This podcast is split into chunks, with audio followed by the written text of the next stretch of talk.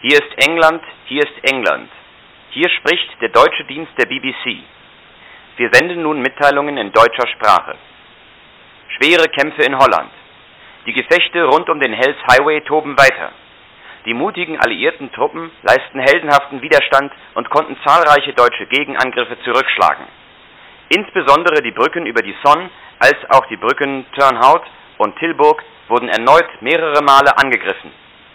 Das 12. Korps konnte sich zur Stabilisierung der Linie erfolgreich absetzen und dabei mehrere deutsche Einheiten zerstören.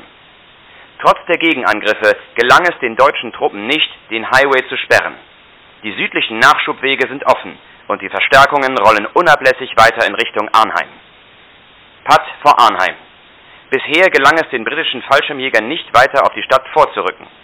Die deutschen Verteidiger sind gut vorbereitet und das Oberkommando der ersten alliierten Luftlandearmee rechnet mit erbittertem Widerstand.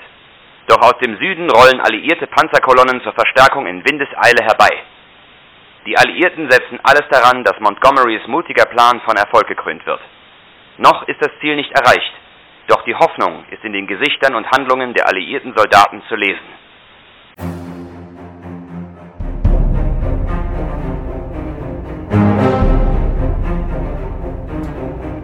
Vielen Dank an Hauke für das Intro. Willkommen bei Minis in Arms, Sonderepisode Market Garden Runde 3.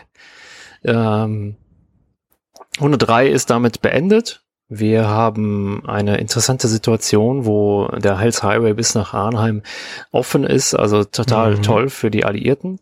Gleichzeitig gab es einige spannende Gefechte in dieser Runde. Wir hatten viele deutsche Angriffe, viele, viele hin und her, gerade im, im Süd, Südwesten der Karte, Tilburg und Turnout Bridge ging wirklich, ich glaube, die Sektoren haben jetzt schon fünfmal, sechsmal hin und her. Da gab es so einigen Frust bei Spielern, die sagten, ich habe das gerade erst erobert und schon wurde es wieder verloren. Ähm, kann ich verstehen. So ist das leider in der Kampagne, weil halt der Angreifer auch seinen Sektor verliert, wenn er äh, die Schlacht verliert. Mhm. Ähm, wurde auch Kritik geäußert zu dem Kampagnensystem, zu sagen, wieso wird der Angreifer doppelt bestraft? Ne? Also nicht nur, dass er nicht gewinnt, sondern auch, äh, dass er seinen Sektor verliert. Mhm. Ja, kann man, nehmen wir mal mit. Ähm,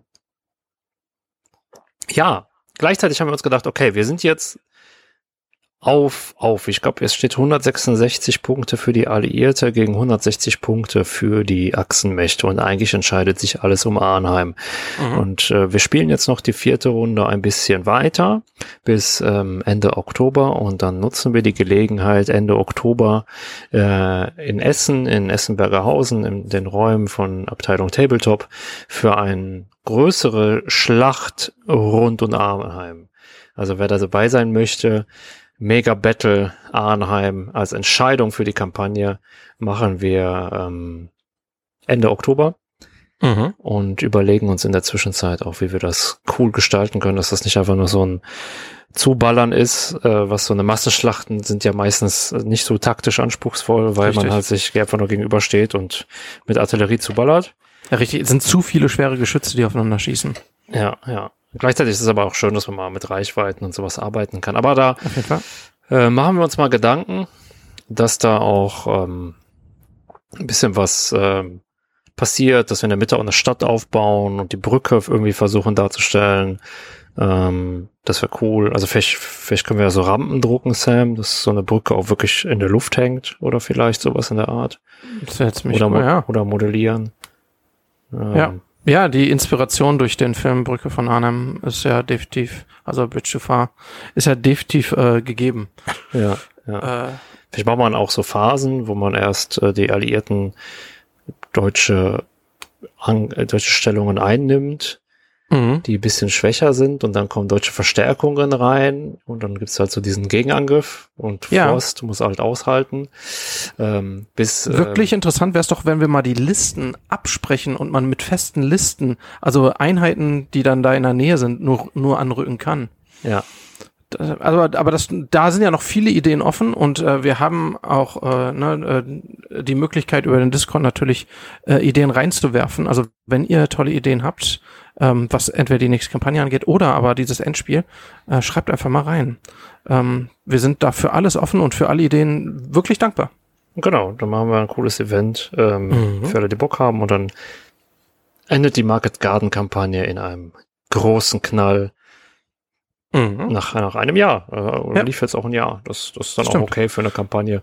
So, äh, Sinn war es ja auch, äh, primär die Community mal wieder zum Spielen zu bewegen. Und das war toll, wie viel Resonanz da kam. Ähm, nicht nur hier aus der Rhein-Ruhr-Gruppe, die sich nach Corona mal wieder angefangen hat zusammenzufinden, sondern auch neue Spieler, die dazu kamen.